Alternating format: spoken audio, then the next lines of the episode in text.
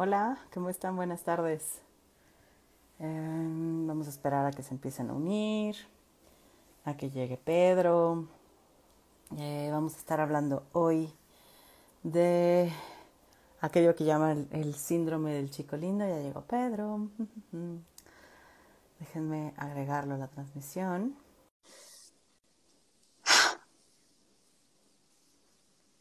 Y bueno, mientras sigan uniéndose. Hola. ¿Me escuchas? Sí, ¿tú me escuchas? Sí, perfecto. ¿Cómo estás? Súper, bien, bien. ¿Y tú? Muy bien, muchas gracias. Qué gusto que estés por acá, Pedro. Gracias por la invitación a ti, Fer. No, ¿de qué? Pues bueno, ahorita Pedro se va a presentar, ¿no? Y nos va a contar un poquito de él. Eh, pero bueno, no sé si se acuerdan, hace unas semanas quien vio por ahí que estaba grabando un live y lo corté y luego lo volví a grabar, pero dije, ay, es que me encontré a alguien que quería saludar. Ese alguien que quería saludar era Pedro, tenía un buen sin verlo. Eh, él y yo coincidimos en el círculo existencial, ahí nos conocimos, aunque no tomamos clases juntos, eh, tomamos un intensivo internacional, no, hace dos, tres años, no me acuerdo, eh, pero ahí topamos, pudimos trabajar juntos, platicamos muchísimo, enfiestamos muchísimo, y bueno, ahí tuve la oportunidad de conocer a Pedro más a fondo y me encanta tenerte por acá. Me encanta estar reconectando contigo y también me encanta un poco de lo que me dijiste que andas trabajando ahora, ¿no? Y pues bueno, eh, yo acá muy feminista siempre digo que es importante que los hombres trabajen también, ¿no? En, en muchas cosas que viven, que pasan, eh, que hagan un chingo de conciencia porque nos falta mucho. Entonces, me encanta también que nos, que nos vengas a hablar un poquito desde el lado de las masculinidades, eh, que siento que también hay un buen de chamba por allá, ¿no? O sea, no es solo trabajar desde el feminismo, sino también desde las masculinidades, porque si el, si el opresor, y lo voy a poner así, ¿no? No trabaja en las, ¿no? Como en, en hacer conciencia de las opresiones, pues va a estar cabrón eh, que se den cuenta, ¿no? Sí, pues es lo que te platicaba cuando pudimos este, tener este primer acercamiento, como incluso no vemos esta ella en el al género pues nos afecta un montón. Claro. Es que me fuiste un tantito. Ah. Este,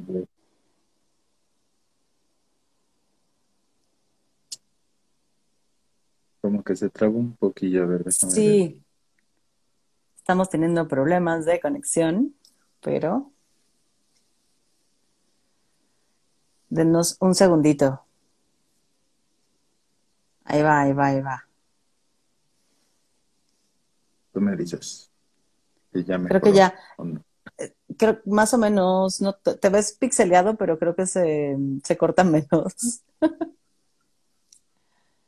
Sí, es que este, este, tema de la, de la conectividad inalámbrica es, está cañona. Sí, sí está cañona. Pues eh, vemos cómo jala, ¿no? Así, y si no, buscamos opciones. Ya te vas despixeleando. Eh, también díganme si soy yo o es Pedro. A lo mejor yo diciéndole aquí, Pedro, se estás trabando y a lo mejor soy yo la trabada.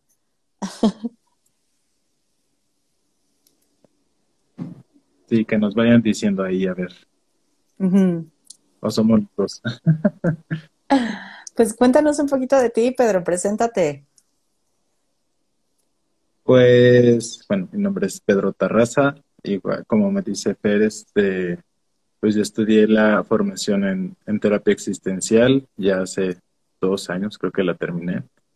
Y una de, uno de los motivos por los cuales me quise acercar a, a este, pues, este tipo de trabajos, porque yo de formación académica soy contador, este, más hacia el lado financiero, pero pues también como que ahí en la cuestión pues de chamba y todo vas platicando con un montón de hombres y si ves toda esta falla que tenemos de que no tenemos cómo platicar de nuestras emociones, ¿no?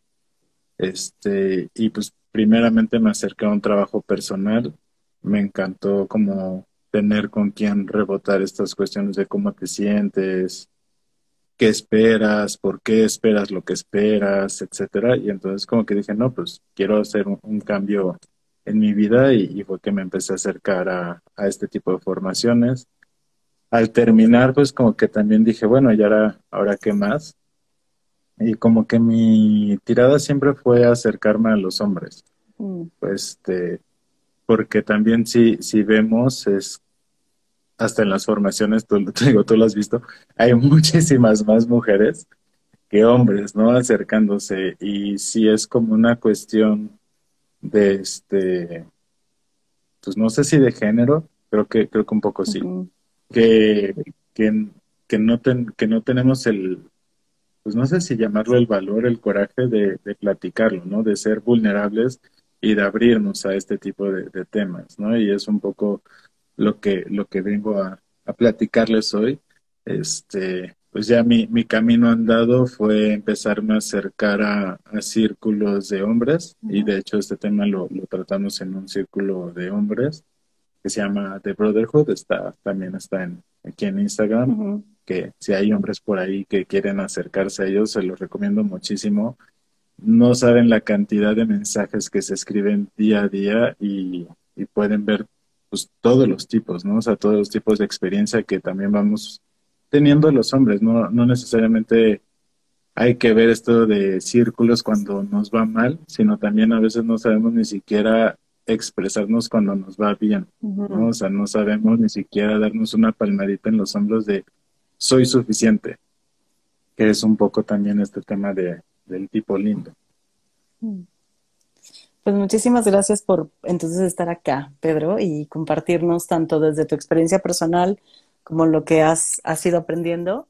Em, y pensaba, porque de pronto nos, nos casamos y si te soy honesta, yo luego como feminista, si hay momentos donde siento un enojo tremendo que digo, ya, ya, al carajo los hombres, estoy harta, ¿no? Em, a veces he llegado a pensar, ya no voy a atender hombres. O sea, sí, hay veces que el enojo ha llegado a tanto que digo, ya, güey, ya, ni un solo hombre más, yo ya no voy a atender hombres a la chingada y después digo, ok, respira, Fer, ¿no? O sea, es como, a veces hay un cansancio tremendo, pero sé que hay mucho más complejidad que el enojo que puedo llegar a sentir, ¿sabes? O sea, sé que hay muchos más matices, muchas más cosas que están sucediendo y que a veces es muy fácil sentenciar, ¿no? Y decir, eh, es que la masculinidad es así cuando hay un chingo de formas de masculinidad, eh, unas más dolorosas, más dañinas que otras, ¿no? Em, pero me encanta que podamos ir entonces hoy hablando de algo que hasta que me lo dijiste yo ni sabía que existía, ¿no? Que para mí fue como, ¿qué? o sea, porque siempre hay un aproximamiento o en general hay un aproximamiento mucho más a la masculinidad desde un lugar violento, desde verlos como, como muy machos, ¿no? Entonces, no sé si te perdí o si, si me escuchas. Entonces, poder ver, ¿no? Que hay, como que vengas a hablarnos de, ¿sí? De que vengas a hablarnos del chico lindo pues para mí es como, ok, vamos a, hay posibilidades, vamos a ir abriendo. Entonces, pues primero lo que te quería platicar es pues la definición de masculinidad, ¿no? Y como te, te platicaba, este, ahora he tenido la oportunidad de, de tener una biblioteca de, este, estudios de género porque mi novia trabaja en el, en el Centro de Investigaciones en la UNAM y me dio un libro que se llama La caída del hombre de Grayson Perry y él define la masculinidad como un conjunto de hábitos, tradiciones y creencias que se han asociado con el ser hombre. ¿No? Entonces, hay que ver que la masculinidad pues es un constructo, ¿no? Al final del día no es algo dado. Entonces, porque pues a veces entendemos de qué es lo que es ser hombre, ¿no? Y ya decimos, pues es esto, ¿no? O sea, como que lo entendiéramos como si fuera algo biológico y no lo es. Al final del día es un constructo. Lo que tú bien decías es que pues la masculinidad tradicional, entre comillas, o esta hipermasculinidad, pues tiene cuatro, bueno, según él, tiene cuatro pilares. Que bueno, de, este, citándolo dice, mariconadas, no, primero, ¿no? O sea, la parte como emocional, este, de llorar, etcétera, pues están totalmente clausuradas. El segundo pilar es que hay que ser el gran señor, ¿no? ¿Cómo medimos esta masculinidad? Pues ser exitoso, tener un estatus social para que pues, los demás nos puedan admirar. El tercero es el roble fuerte, ¿no? Pues esta parte incluso física de ser un hombre fuerte, seguro e independiente. Y la tercera, que pues es donde se destalla todo, pues es el, give them hell, el darles infierno, ¿no? Que es, hay que ser violentos, agresivos, este, con temeridad, de nadie va a pasar sobre mí, ¿no? Y bueno, pues estos cuatro pilares pues vienen siendo lo que es la hipermasculinidad o el machismo, ¿no? Mejor conocido coloquialmente como el machismo. Pero, pues a, del otro lado de la balanza tenemos una masculinidad herida. Bueno, este, así lo, lo denominamos en el círculo de hombres como una masculinidad herida, que es el paradigma del chico lindo o el tipo lindo, que pues de lindo a veces va, ahorita vamos a ver que no tenemos nada, ¿no? Y dice, este paradigma dice que si puedo ocultar mis defectos y convertirme en lo que creo que los demás quieren que sea, entonces seré amado y satisfaré, satisfaré mis necesidades y tendré una vida sin problemas. ¿Me escuchaste? Ah. sí, sí te escuché. Te escuché que tendría una vida sin problemas y ahí se cortó un poquitín. Estoy temiendo que sea yo. Es que no sé si cambiarme a los datos, pero temo que se corte el en vivo. Pero bueno, sigamos.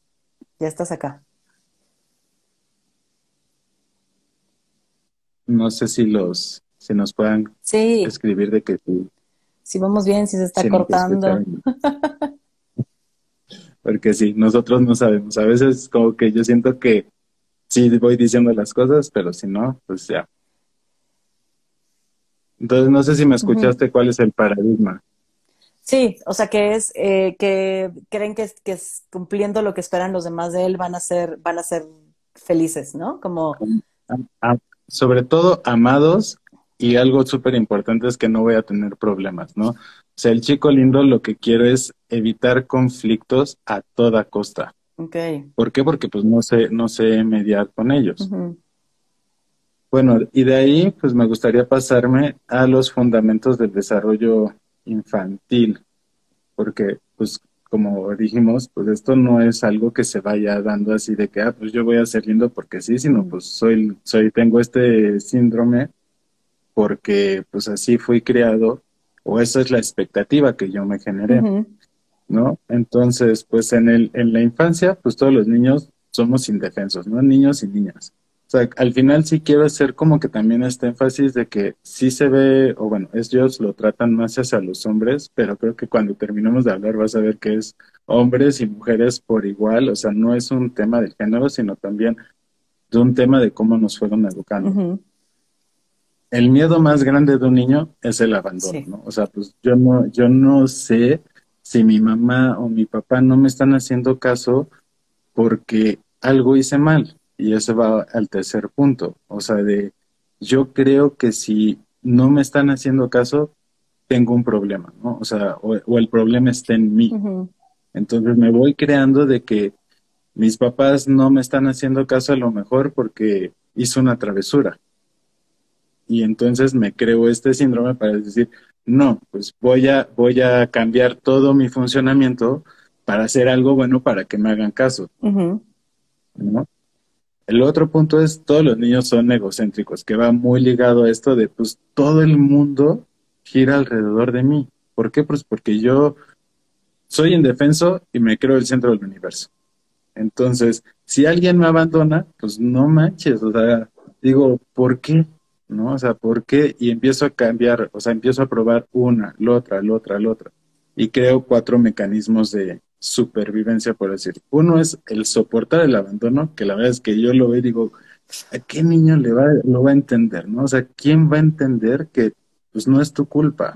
O sea, está muy cañón que tú siendo un chiquillo, chiquilla, soportes el abandono. Claro, y más cuando, perdón, más cuando tus papás eh, son lo máximo para ti cuando eres niño, ¿no? O sea, lo que más deseas es ser visto, es ser amado, es ser reconocido, es ser protegido y soportar el abandono, pues está cabrón, o sea. Así que que tú digas a los siete, ocho años. No manches, sí, sí van a regresar, no soy yo, es el mundo, ellos tienen que salir a trabajar para darme cosas. No, pues tendrías que ser un adultito para entenderlo, ¿no? O sea, y, está muy cañón. El segundo punto, pues, es prevenir, ¿no? Entonces, pues voy a prevenir de que no, no me abandonen y me voy a convertir en una muy buena persona, o sea, pero demasiado buena para que pues siempre estén al pendiente de mí. El tercer punto, pues al final del día es ocultar mis errores. Si hice una travesura, no lo voy a decir. Si saqué una mala nota, tampoco la voy a comunicar porque pues así van a estar conmigo. O sea, no soy malo, entonces van a estar conmigo. Me confieso. vamos a ir platicando y la verdad es que entre más lo platico con muchas personas, pues la verdad es que todos hemos ido o, nos hemos ido hacia allá. Ahorita vamos a ver cuál es el problema de irnos hacia allá sin una razón de fondo. Claro. Y el cuarto punto, pues es tratar de ser lindo, ¿no? O sea, tratar de ser un muy buen niño, este, para que no haya problemas en casa, para que yo no genere un problema más, porque veo que mis papás están estresados, entonces no quiero ser una carga más en la casa. Tengo que ser algo bueno para que pues todos me apapachen. Entonces, ¿cómo nace un tipo lindo? Pues dice, si todo hace correctamente, cosecha la aprobación del padre, o sea, siendo un, un hogar donde existen todavía los dos, porque luego vamos a ver esa parte de que pues a partir del siglo pasado pues hay muchos hogares monoparentales que pues están todavía más cañón. Si hago todo correctamente, el, el papá, el varón me va a decir, eres un fregón, check, este, tienes mi aprobación. Y si respondo a todas las necesidades de la madre, siendo atento y cariñoso, ella siempre va a estar disponible para mí. También quiero, quiero que la gente esté disponible para mí cuando yo digo que la necesito, ¿no? No entendiendo que los demás pues la verdad es que tienen otra vida, ¿no? Y a veces como que esta parte se nos carga muchísimo. Creer que si no te equivocas u ocultas tus errores, nadie se va a enojar contigo. O sea, es como, pero a veces como que caemos en eso de, ya, ya oculté esto, ¿no? O sea, no les voy a decir que tuve una calificación mala, pero al final del día se van a enterar. Sí. ¿no? O sea, no es como que me voy a meter a la boleta y lo voy a cambiar en el sistema y no les va a llegar nunca. ¿No? O hice una travesura o algo, se van a enterar. Pero creemos que si se las oculto o no me responsabilizo, fue el vecino, fue otra persona, fue lo que sea, mm, voy a estar este, bien, ¿no? O sea, van, van a querer estar conmigo.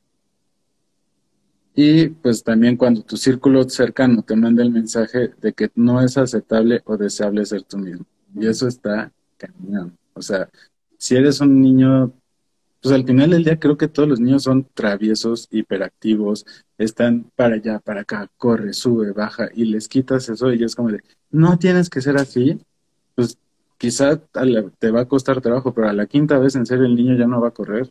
Si, ve, si ve que su círculo cercano le dice, así no está bien que seas, así no está bien que seas preguntón, cállate, los adultos están hablando, etcétera, etcétera. O sea, si no lo incluyes, pues la verdad es que se va a volver una persona súper reservada, ahorita vamos a eso, y este, y como que, pues, como los demás quieren que sea, ¿para qué? Para que me acepten, y como que me den una palmadita en la espalda y al final del día obtenga lo que yo quiero que me digan, qué bueno eres.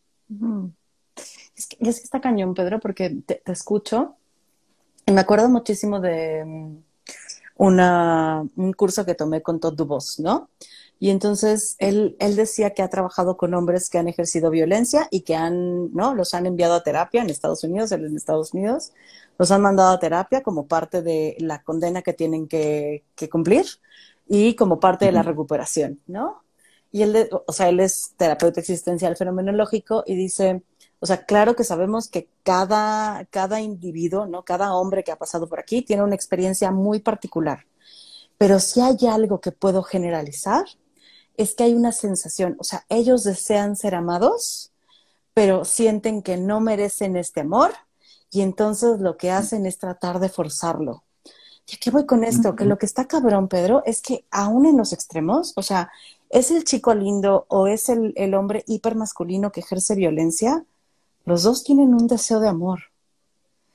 y está bien duro eso, porque, o sea, me pregunto, y sé que tanto hombres como mujeres, como personas no binarias, como tenemos un deseo de amor, pero también creo que, sí creo que como está en la, la sociedad organizada, cómo nos atraviesa el género para que terminemos haciendo cosas tan diversas para buscar ese amor, ¿no? O sea, como para tratar de obtenerlo. Y, se me parte un poco el corazón pensando eh, el, el, poco cariño que reciben los hombres desde chiquitos, ¿no? El poco tacto que tienen. O sea, me atravesó ahorita y entonces te quería interrumpir para decírtelo, ¿no? Como tienen poco, o sea, como poco tacto, pocos abrazos, pocos caricias desde chiquitos y toda su vida. Deja, deja, tienen poco. Es inaceptable. Está cabrón. O sea, yo me acuerdo que, la, o sea, ves a las niñas, bueno, en mi generación de las niñas de secundaria, pueden andar de la mano con sus amigas, abrazarse, etcétera. O sea, Hacernos un hombre,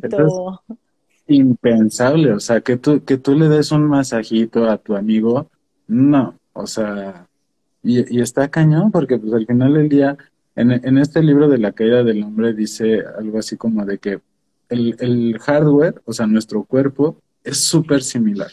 O sea, hombres y mujeres somos mucho más similares de lo que creemos. Lo que cambia es el software. ¿Qué es el software? Todas estas experiencias. O sea, obviamente es mucho, es muy diferente tener la experiencia de una mujer a la de tenerla de un hombre y tenerla de un hombre en diferentes áreas este, geográficas va a cambiar un montón. Entonces, pues sí, la verdad es que la necesidad del contacto físico y emocional la tenemos los dos géneros. Sí, y está cabrón y para ustedes es muy negada porque es, claro, hombre con hombre no, pero hombre con mujer se sexualiza, ¿no? Entonces también ahí hay algo que impide que haya un acercamiento. porque, sin, porque yo como hombre quizás solamente me puedo acercar si me atraes física o sexualmente, o sea, no puedo ser amigo de una mujer.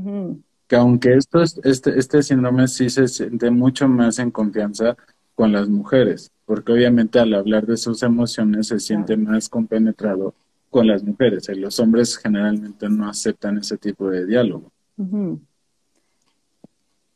Y entonces, pues estos chicos tienen la dificultad en comprender en general que la gente no se siente atraída hacia la perfección, sino les gusta compartir, sino que a la gente en general le gusta compartir intereses, problemas y su energía con individuos. O sea, yo lo que quiero también es como de que que los hombres generalmente si no somos perfectos, o sea, no tengo el valor de compartirlo. O sea, si, si yo estoy en la misma mesa que, digo, lo voy a poner muy exponencialmente, que Bill Gates, mi experiencia no vale nada, porque es Bill Gates, ¿no?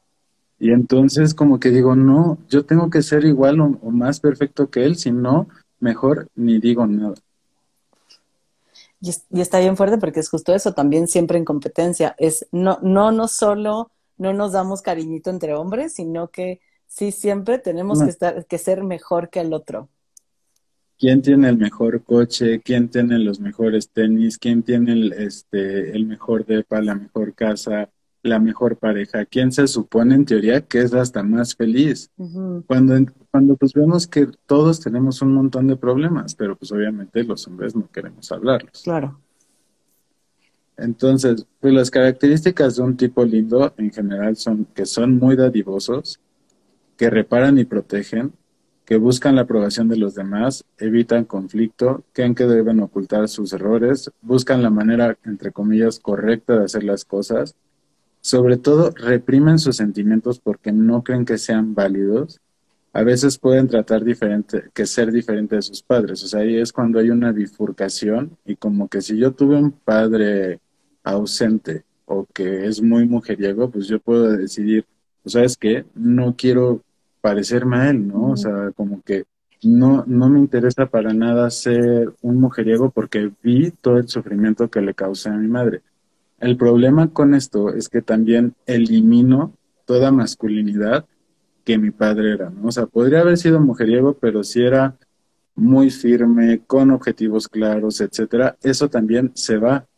Entonces me quedo como que sin nada y me voy totalmente al ejemplo de la madre, ¿no? Que pues es súper emocional, etcétera, y le quito esta parte que incluso, como te digo, hombres y mujeres necesitamos de pues, ser firme, en primer lugar, que ahorita vamos a eso, para poner límites. Un tipo lindo no sabe poner para nada límites. Mm. Y entonces, pues está ahí para los demás y se reprime él completamente. Y eso obviamente le causa mucha ira o mucho resentimiento que luego se puede pasar hasta el otro lado a realmente ser violento, porque aparte sí te manipula con esa parte de, si yo soy muy, muy, muy lindo, ¿por qué tú no me das lo que yo quiero? Pero no te lo pido, o sea, tú tienes que saberlo, aparte de todo. Mm. Y es que está cañón, porque, o sea, sí, sí, eh, pienso, pienso en un par de personas y es bien doloroso estar ahí, Pedro, ¿no? Como el, o sea, el, siempre estarse negando a sí mismos para complacer a los otros, ¿no? Para complacer a la pareja, a la mamá, a la familia, a, ¿no? En el trabajo, y hay una negación constante de lo que quieren, de lo que creen, de lo que desean, de, ¿no? Y está bien cabrón, porque tampoco nunca llegan, por más que se nieguen, por más que se conviertan en lo que los otros desean, o sea, sí, siento yo que hay como una tristeza muy profunda o una amargura. O sea, ahorita que dices, puede convertirse en violencia, sí siento que hay una amargura que se va apoderando de la experiencia, ¿no? Hay como un, o sea, no es un sinsabor, es un sabor amargo el que viven como todo el tiempo estoy tratando, nunca llego, no sé qué quiero, no, las cosas no resultan. No, y mi, y mi fórmula, mi fórmula en teoría me decía que si yo era así, lo iba a obtener. Mm. Y como no lo obtuve, voy a ser todavía más bueno y probablemente ni así lo voy a tener. Y, y soy bien necio. Entonces, no va a donar ni dos ni tres. Y así me voy a ir toda la vida hasta que me doy cuenta de que, pues, tengo que ser bueno. O bueno, podría ser bueno, y ahorita vamos como que esa parte del hombre integral, sin la necesidad de la reciprocidad. ¿no? O sea, porque la fórmula me tendría que decir de que, pues, tú, si tú quieres sé buena idea, pero no es una obligación porque la obligación te lleva a que pues no lo vas a, no lo vas a lograr. O sea, es como la gente que dice, es que trabajo y trabajo y trabajo y no me dan el aumento. No está en tus manos. ¿no? O sea, no está en tus manos. Es un montón de condiciones más que no están en tu poder. Y qué duro eso, Pedro, porque es, es aceptar que esto que crees no es que esto que has creído toda la vida no se va a dar y que no importa cuántas veces lo intentes, eso no va a suceder. A menos que tengas, ahorita, ahorita vamos a eso como esa parte de qué cambia, qué, qué cosas podrías cambiar para, para como quedarte con lo bueno de ser bueno, pero también tener una parte de, pues necesito ponerme firme, ¿no? O sea, es como esta parte de, pues sí necesito poner límites, o sea, vengan todos a mi casa, o sea, tampoco necesitas volverte una bóveda, pero sí necesitas poner bien claro qué es lo que quieres y a quiénes quieres cerca. Es que está, está cañón porque pienso también en, en, cuando hablas de esta masculinidad herida, me suena mucho a la construcción de, de feminidad que tenemos, ¿no? El ser buenas, el estar para otros, estar siempre al servicio de, el no saber poner límites, el no poder poner nuestros deseos, ¿no? Como no poder hablarlo. La manipulación creo que es una de las armas principales que tenemos las mujeres construidas bajo esta feminidad, ¿no? Como es, no puedes ser violenta y agresiva, pero puedes manipular un chingo. Y entonces está cabrón porque te escucha y es como, o sea, de irse a la hipermasculinidad, se van a una masculinidad herida, que suena como el constructo que tenemos de lo que es ser mujer en México. ¿no? Estar al pues servicio de... un chico lindo, o bueno, lo que pasó también en el siglo XX fue con esta cuestión de que las mujeres se quedaron a cargo de los hogares, pues los chicos lindos en general son educados por mujeres, ¿no? Entonces tienen toda esta forma de ser también más femenina que pues sí, está, tiene, tiene sus cosas buenas, claro. pero también hombres y mujeres necesitamos esa cuestión de fuerza, o sea, de poner límites bien claros para también obtener lo que tú quieres, obviamente siempre o más bien nunca lastimando a los demás, pero sí, sí tienes que poner un límite. Y, y, hablando... Y te tienes que poner límite a ti también. Claro, no, y es hablándolo de frente, siendo consciente de lo que tienes, ¿no? De lo que quieres, pudiendo ser honesta o honesto, ¿sabes? Como pienso que sí hay muchas cosas de esta construcción de feminidad que también son bien dolorosas, que, ¿no? Que eh, nada más nos estorban más de lo que nos sirven. No todo, pero sí hay muchas cosas que, que, deberíamos de estar cuestionándonos, ¿no? Eh, y, también me pregunto un poco, Pedro, y, y no sé si, si, tú lo sabes o de tu experiencia, ¿en qué posición te pone el estar en una masculinidad herida frente a otros hombres? Sobre todo frente a hombres que no... No, no, te, no te sientes nada cómodo. Por eso es lo que te digo, prefieres estar en círculos de mujeres. ¿Qué, ¿En qué te pone pues también en estar al servicio de esos otros hombres. O sea, tú nunca, o sea, si estás en una masculinidad, masculinidad herida, nunca vas a estar cómodo con alguien de más poder, ¿no? Entonces, ¿qué vas a hacer? También te vas a las adicciones. O sea, estás en una mesa de amigos y así, y pues todos están hablando, no sé, de sus superpuestos y de sus trabajos. Y tú no te sientes lo suficiente, pues ¿a qué te vas? Al trago, ¿no? o, o simplemente te evades y no, no quieres estar ahí, no te, te pones súper reservado porque no tienes en teoría un punto válido para compartir en la mesa. Es a lo que voy, o sea, lo que tiene de malo de este, este síndrome es la, condición que ya hemos platicado mucho de que si eres lindo, entre comillas, vas a ser amado, ¿no? Y ya vimos que pues a veces no va a ser así. Mm. Son personas deshonestas porque ocultan sus errores. O sea, no es que no los tengan, los ocultan. Y entonces, pues sí está cañón que yo no te diga a ti cuál fue mi error o que yo acepte que tuve un error. ¿no? Entonces, si estamos en un diálogo, yo nunca voy a decirte, no, sí, yo me equivoqué. Entonces lo voy a intentar ocultar por más que pueda o voy a culpar a los demás. Son reservados, lo que te decía, no, no dicen nada porque creen que todo el tiempo van a molestar. Están, o sea, como que compartimentados, quiere decir que se amoldan dependiendo en dónde estén. Nunca son, o sea, como que no tienen una identidad. Entonces, si están con gente que les gusta la Fórmula 1, aunque no sepan nada de la Fórmula 1, van a intentar meterse a la conversación. O sea, no, no pueden decir, ¿sabes qué? Pues es mi primer, es mi primer este, carrera porque les va a dar una vergüenza enorme así de, ayer es un Villamilón, que no sé qué. Mm. Tienen problemas para expresar los límites, son controladores, o sea, como que en esta parte de, la manipulación, porque si no están en el, en el entorno que ellos necesitan, no están cómodos se sienten atraídos hacia personas o situaciones que requieren ayuda. O sea, siempre van a estar como que aparte en este, luego, si luego podemos hacer otro live con, como que en esta cuestión del Salvador, de que si yo no tengo un proyecto, no, no me interesa la relación. O sea, no quiero estar con una persona sana, porque necesito crear un conflicto para sentirme a gusto. Y si es rechazado, cae en la insuficiencia. O sea, el, tipo lindo no puede soportar el ser rechazado.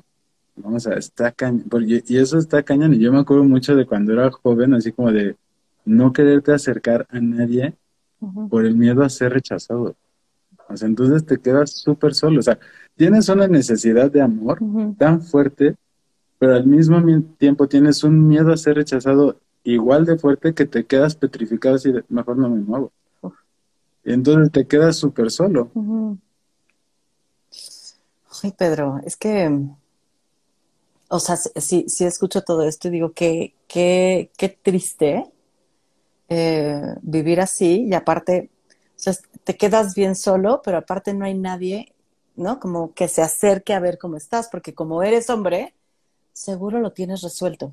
¿No? Como la mirada del mundo sobre, sobre ustedes es como seguro lo tiene resuelto, pero como, tampoco lo expresas, ¿no? Como, oigan, me está llevando la chingada. Y si me lo preguntas, te voy a decir que estoy súper bien porque no quiero molestarte con que estoy mal. O sea, en serio es como de que no te puedo molestar de que necesito ayuda. Que ese es uno de los puntos como de para transitar a como una masculinidad más este, integral, o bueno, pues algo así, en primer lugar te tienes que aceptar como eres, que es un trabajote, ¿no? O sea, no lo puedes hacer solo. Así. casi, casi como, como los adictos, tienes que decir, tengo un problema. O sea, tienes que ver que tienes un problema. Y, y en conjunto, con otros hombres, sobre todo para que puedas empezar a trabajar esto, te tienes que aceptar tal como eres. Y eso es dificilísimo. Mm. Porque rompes con todas las expectativas que tú mismo te creaste y que a lo mejor ya de repente te dice, güey, no las voy a alcanzar. Pero yo, yo sí quiero esto. Y a esto sí le voy a cambiar. ¿No? Aprender a usar los errores como herramientas, dejar de buscar la aprobación de los demás, o sea, tú darte una aprobación a ti mismo, o sea, de no tienes que juzgar juzgarte contra nadie, o sea, si tú te levantaste, y yo me veo mucho en eso, digo, sabes que me encanta correr, y es como de que luego estarte midiendo contra gente que es mucho más rápida que, que tú, es como de, mídete contra ti mismo y disfrútalo, porque si no, en serio, te causas una angustia de nunca soy suficiente muy cañona. Esta parte a mí se me hace súper valiosa, experimentar relaciones amorosas e íntimas. O sea, un tipo lindo le encuentra, le cuesta mucho trabajo intimar por esta cuestión de que no sabe compartir sus emociones. Y encontrar una relación amorosa que te valide tal y como eres, puta, te catapulta así de eso, o sea, te puede de, tardarte cinco años a, a, trabajar eso, te lo puede trabajar en uno, porque ya encontraste a alguien que te valora tal y como eres y que te acepta tal y como eres y que tú te puedes mostrar como eres. Y, cuando hablas de este tipo de relación, es, puede ser relación terapéutica, puede ser relación de amigos, o va mucho más ligado a pareja. Yo creo que puede ser relación de amigos o pareja. Ah. Nos caímos. ¿Ya? Sí, sí, todo sucedió. Este, la relación terapéutica puede funcionar súper bien pero como es una relación que sabes que tienes que poner la terapia encima de cualquier otra cosa, pues es una relación que vas a tener un día a la semana. ¿No? Y bueno, y si somos existenciales fenomenológicos, pues tampoco vamos a estar aprobando todo lo de nuestros consultantes. Así de sí, tú vas, o sea, mm, porque ya, ya no, ya no vamos a poner en suspenso nuestras creencias, nos vamos a ir totalmente de la mano. Y es que me, gusta, me gusta que lo pongas, Pedro, porque, mm, o sea, me encanta salir de la individualidad, ¿no? Como el tienes que trabajar tú para ti eh, y llevarlo a la relación o a las relaciones, ¿no? Y yo siempre digo, es, sí, es importante que trabajemos en nosotros, sí es importante, ¿no? O sea, que hagamos una chamba personal, pero está cabrón hacer la chamba si no hay un mundo o relaciones que sostengan esto que estamos chambeando.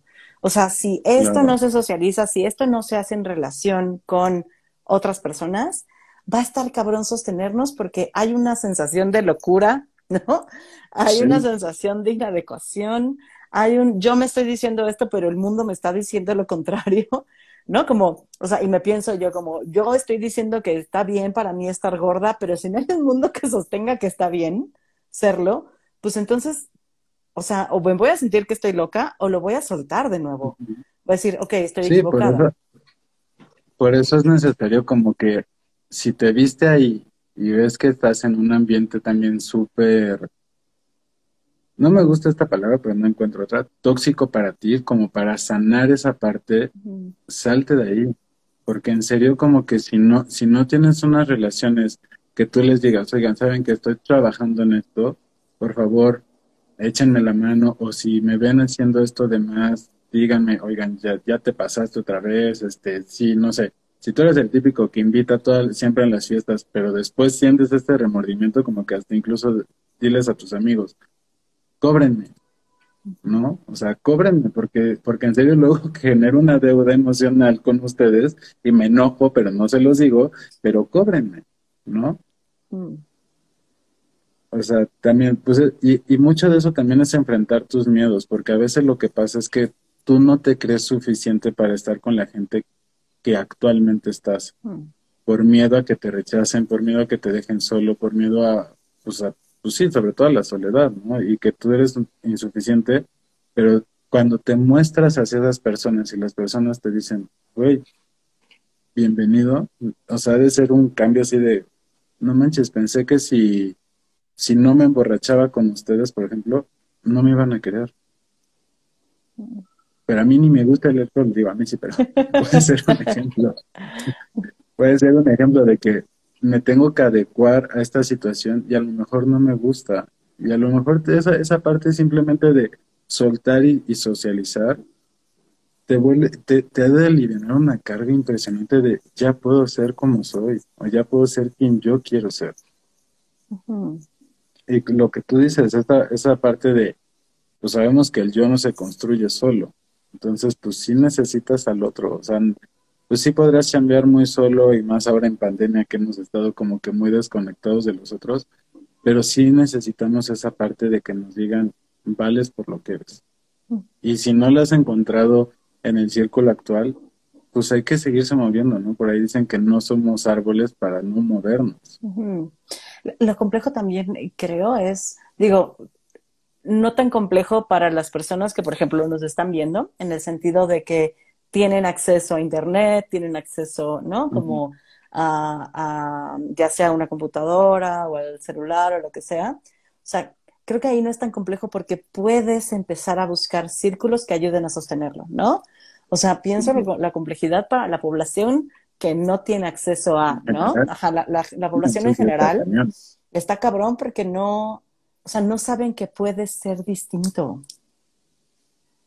Pues sí, o sea, si tú te vas a algún pueblo en Oaxaca, pues seguramente no va a poder ser distinto, no hay posibilidades de ser distinto, porque así y así ha sido durante pues, toda su tradición.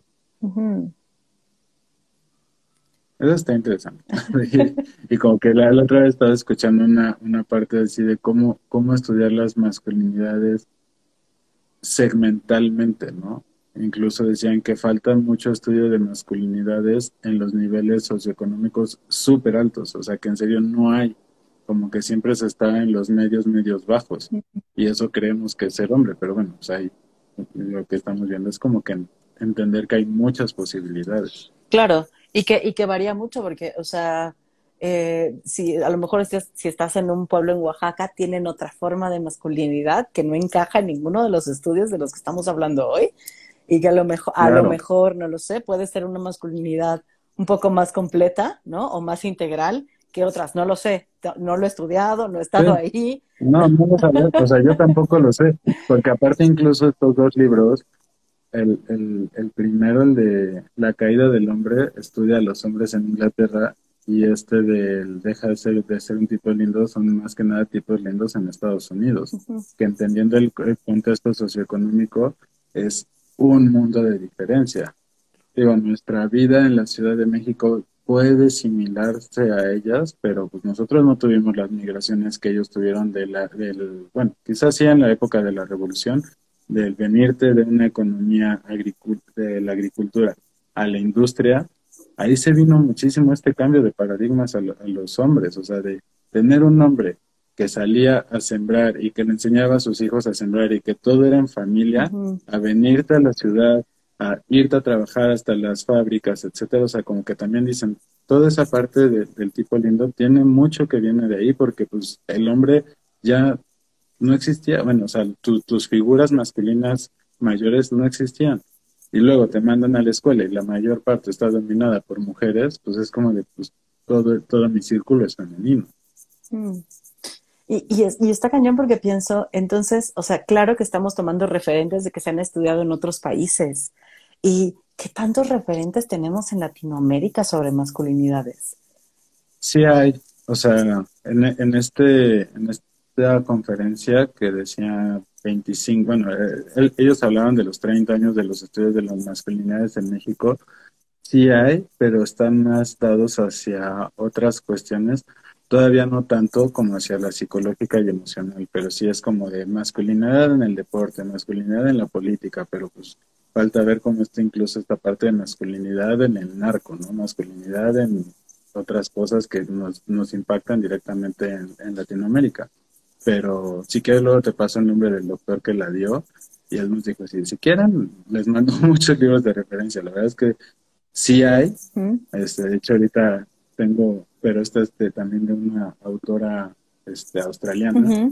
Entonces, hay muchos estudios, pero son recientes, o sea, este, este fenómeno del tipo lindo, la primera vez que se empezó a escuchar fue en el 85, o sea, tiene mi edad. Entonces, pues relativamente, aunque pareciera que 36 años, 37 son muchos, son muy nuevos. O sea, que, que los hombres estén acercándose a ir a terapia no por un estrés postraumático, que fueron los que al principio eran por la guerra, es muy nuevo. Porque aparte, en teoría, los hombres estamos bien. ¿no? Lo que está mal es el, o sea, lo demás. Entonces, como que si te dicen, no, pues a ver, acércate a ver por qué en teoría tú estás bien. Claro, y, y, es ahí donde te digo que, y, y, lo hemos platicado, o sea, lo he platicado con otras mujeres, pero también lo he platicado con consultantes, ¿no? O sea, por ejemplo, hay consultantes hombres que me dicen, es que Fer, yo, yo ya no entiendo, ¿no? ¿Cómo, cómo son las relaciones de pareja ahora? No, no tengo idea. O sea, siento que ya no quepo en tener una relación de pareja, sobre todo los, ¿no? Como los hombres heterosexuales. Como, no sé qué quieren las mujeres, de pronto me siento como un pinche macho, no sé cómo acomodarme, ¿no? Entonces... Es que, ¿sabes qué? Creo que ese es el problema, que nos han enseñado a decir qué es lo que quieres tú. Porque aparte, o sea, lo que estoy escuchando es, el hombre entra a una relación a satisfacer su necesidad sexual, ¿vale? O sea, solamente eso, y a satisfacer todas las necesidades de las mujeres como sea. Entonces tú me tienes que decir a mí qué es lo que necesitas. Y es como de, no, a ver, los dos tenemos que poner todas nuestras necesidades, pero para poder ponerlas hay que conocerlas. Claro. ¿No? O sea, ¿qué, qué podría ser? Como que, pues, ¿Y tú qué quieres? O sea, no, no es lo que, ¿qué es lo que la mujer quiere? ¿Tú qué quieres? A lo mejor ni siquiera quieres una relación, pero siempre nos han dicho que es mejor estar en relación. Claro, que nos educan para ir en pareja y para crear familia, ¿no? Tantos hombres, tanto hombres como mujeres, aunque nos, por género, nos educan distinto para estar con el otro y frente al otro, cubriendo qué tipos de necesidades y cómo estar y cómo acercarnos y cómo alejarnos. Y, y a lo que me refiero es, o sea, hay, hay mujeres que como ya llevamos un rato metiendo, metiéndonos en el feminismo, ¿no? De pronto llegan algunas cosas que decimos, wait, no, ¿no? O sea, yo a esto no le entro, con eso yo no juego, o sea, como, entonces hay, hay como una danza que está totalmente, em, ¿no? Como difícil de llevar porque tú llevas un ritmo que te enseñaron toda la vida y que no te has empezado a cuestionar, y yo ya me estoy cuestionando cosas que me ponen en un ritmo distinto. Y entonces yo ya estoy bailando vals y tú quieres llegar a bailar, no sé, hip hop, y pues está cabrón, ¿no? Pues, y yo lo, yo lo que intentado hacer es como, ¿y cuál es nuestro ritmo? Mm. ¿No? Es como la construcción de este puente yo-tú, porque mi ritmo es mi ritmo y tu ritmo es tu ritmo, pero si queremos tener una relación, tenemos que encontrar ese puente, porque yo no quiero que tú vengas hacia mí, porque si vienes hacia mí, me vas a tronar completamente lo que soy yo. Y yo no tampoco me debo de ir hacia ti, porque si no, yo también estoy invadiendo tu individualidad. Entonces, ¿cuál es nuestro ritmo? ¿Qué cosas sí y qué cosas no vamos a entablar en nuestra relación? Y eso es algo muy único de cada pareja. O sea, no hay un manual que nos diga cómo ser buenas parejas esta cuestión del feminismo, que también lo explican en el tipo lindo, es como de que pues el hombre dijo, güey, yo me voy a dar todo a la mujer y con eso ya. Pero el problema es que cuando viene esta revolución, dice la mujer, pues no sé si te lo voy a dar, entonces es como que, bueno, entonces ahora ya no sé qué hago. Claro. Pero creo que es ahora dar otra revolución de, pues no sé, no me, no me gusta esta, pero así como de lo que decía Arjona, de las mujeres al feminismo y los hombres no al machismo, pero sí a las masculinidades y entre y en pareja nos vamos a encontrar en otra cosa completamente diferente, porque no es lo mismo. Entonces, por eso los hombres necesitan círculos de hombres y las mujeres necesitan círculos de mujeres. Ya quizá después en la fiesta nos podamos poner a bailar 20.000 mil ritmos como una boda. En una boda hay ritmos para todos y todos bailen lo que quieran bailar. Pero pues no, no debemos de intentar entender qué es lo que el otro género quiere, porque pues primero tienes que entenderlo tú, lo que tú quieres. Sí, y creo que, o sea, ahorita que, lo dices me, gusta, porque hablando con Román y hemos hablado muchas veces como temas de género y así, eh, tenemos un círculo de lectura justo que lo que busca es construir puentes. Es, o sea, ni tú ni yo, pero entendamos qué nos va pasando, ¿no? Y entonces leemos libros de feministas y leemos libros de masculinidades, ¿no? Y vamos como eh, cambiando, ¿no? Como viendo uno y uno, o dos y uno, como sea, justo porque de pronto, y yo te lo dije y me confesé en un inicio, a mí de pronto como feminista me gana el enojo. Y no digo que esté mal que me enoje, ¿eh? creo que es bien válido mi enojo y bien dignificante. El problema es que si me quedo en el enojo puedo romper puentes. No, porque el enojo también viene a poner un límite. Claro, claro. O sea, también, también esta parte de que le digas a un niño o niña, no te enojes, ¿no? Porque el enojo va empezando a nacer desde que, es que ya me estás transgrediendo. Si no me enojo, pues te voy a dejar que o sea, que te vengas a mí y me aniquiles. Claro. Entonces me tengo que enojar. Pero luego me enojo en general. Pero, lo tengo que decir. pero luego me enojo en general, o sea, no me enojo en particular con eso. Es como un enojo que puede empezar en lo particular y, y es como un incendio que se propaga en chinga, ¿no? Y entonces como, o sea, tengo que saber que es un enojo en particular que puede que suceda en otros lugares, y, pero, o sea, es como, Sí, digo, tampoco nos vamos a poder analizar cada caso cuando te enojas de, pero ¿por qué? ¿De dónde viene este enojo? No, pues está, está muy difícil, pero pues a lo mejor en el momento en que te enojas dices, pues sí, necesito cortar ahorita, bueno, no cortar, poner una línea así como amarilla en este puente de al rato regreso a analizarlo, porque pues ahorita no me conviene cruzarlo porque quizá si lo cruzo ahorita, si lo quiero dinamitar y va a valer. ¿no? O sea, es como de... Y eso es justo... Pongámosle una línea amarilla. y eso es justo lo, que me pasa, ¿no? O sea, de pronto es como, ya, dinamitan los puentes, toda la chingada, ya no me importa, ¿no? Y, y, y este, justo ese ejercicio que hacemos como de tratar de crear puentes, es decir, sí hay un chingo de cosas que nos enojan, sí hay un chingo de cosas que nos duelen, sí hay mucha violencia que se ejerce generalmente de un género hacia otro, sí, sí está, hay que reconocerlo. ¿Qué podemos hacer? ¿Qué podemos tratar de entenderlo de lo que tú vives que yo jamás voy a entender, Pedro, porque ni soy hombre, ni, y aunque tu masculinidad herida suene muy parecida a la feminidad que, que nos construyen, es bien diferente, es bien diferente, claro, y es bien diferente vivirla, ¿no? Eh, es como, no sé si alguna vez leíste el libro este de que recomendaba mucho Bruno de How to be a Bat o cómo ser un murciélago. No, nunca lo leí. Y es como de, o sea, nunca vamos a entender lo que es ser un murciélago, porque no somos un murciélago. O sea, yo, por más que me quiera acercar, y, claro que valido el sufrimiento de las mujeres, pero es, yo nunca lo voy a entender, o sea, no lo, no lo voy a vivir, ¿no? Entonces, por más que yo te intente explicar también cuál es mi sufrimiento, también es muy válido que me digas, pero es diferente, ¿no? Y, pues todos los sufrimientos son válidos a sus niveles, son diferentes. y, y creo que lo importante es aunque no termine de entender, hacer el esfuerzo de acercarme, ¿no? Como decir, uff, no sabía que vivían ustedes esto, ¿no? Uf, nunca me lo hubiera imaginado. Qué cabrón, ¿no? Despertarte todos los días con esto en tu vida y solamente tener que seguir, ¿no?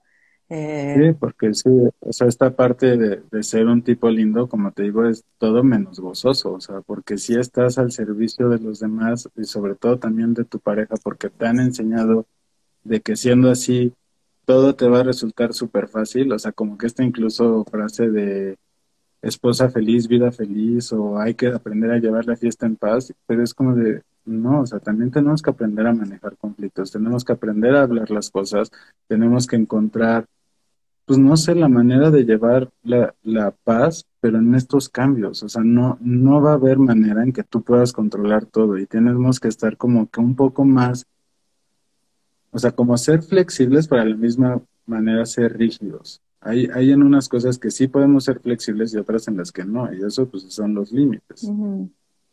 Oye, Pedro, pues ya faltan cinco, tengo sesión a las cinco, entonces corramos. Eh, muchísimas gracias por estar acá. No sé cómo te sentiste, cómo te quedas después de esta platiquita. Bien, bien. Con ganas de hacer más. Pensé que iba a dar más miedo y me iba a trabar súper cañón. Este, sí le iba platicando a mi novia hoy de que no, pero es que no sé qué, y agarraba el libro así. Te juro que, como te lo platicé hace rato, me sentía como en examen final. Hace mucho que no hacía una presentación de un tema pero está, está muy padre y está muy padre como que platicar de esto, este, porque creo que la masculinidad es un tema tabú y, el, y, el sufrimiento del género masculino también es como de que no le, no le hemos dado un una canchita para que se hable. Entonces, este, pues es súper importante que ahora se están abriendo muchos espacios y pues que los hombres que, que nos han este, escuchado, mujeres también, que, que les digan a sus novios, maridos, lo que sea, que se acerquen a esos círculos de hombres porque pues ahí vamos a estar abiertos a incluso a no juzgarlos y acompañarnos mutuamente. Y también estás haciendo terapia individual, ¿no, Pedro? Tengo entendido. Sí. Ok. ¿Dónde te pueden encontrar? Pues aquí en, mi Instagram y en mi página de Facebook, que es Pedro Tarraza, terapeuta existencial, ahí me pueden escribir. Buenísimo. Pues Pedro, mil gracias. Eh, la verdad es que lo disfruté un montón. Me da gusto de que te vayas sintiéndote bien con ganas de hacer más, porque estaría bueno que te des otra vuelta por acá y sigamos hablando justo de masculinidades, ¿no? Que de, pronto también me ayudes a poner una línea y no querer incendiarlo todo. Eh, también, también me sirve escuchar esto otro sí, de lo que casi no, no escucho, de lo que casi no se habla. Entonces sí me encantaría que estuvieras por acá. Y voy a aprovechar también, em, el jueves voy a tener el primer círculo de gordoridad mixto. Eh, también porque creo que justo tú lo decías, ¿no? Los hombres casi no hablan de su experiencia ni de sus emociones. También he visto que casi no hablan del cuerpo y, está cabrón, ¿no? Y se habla, y se habla un montón en los círculos de hombres acerca del cuerpo. ¿eh? Entonces, pues bueno, también si hay alguien, todavía hay espacio en el, en el círculo del, de gordoridad del jueves. Es el primer espacio que voy a tener mixto, entonces, pues bienvenidos, ¿no? Y bienvenidas quienes se quieran anotar eh, para, para este círculo. Muchísimas gracias, Pedro. Te veo nos escribimos al ratito, ¿no? para, para, echar el chisme y luego nos ponemos de acuerdo para que te lances a hacer otro, otro live conmigo sobre masculinidades. Gracias a quienes estuvieron. Por acá nos dice Villaseñor. Son súper interesante tema, mucho que reflexionar sobre los hombres que nos rodean y la violencia patriarcal que también sufren. Totalmente de acuerdo contigo. Pues vámonos, linda tarde y hasta luego. Linda tarde. Bye. Bye.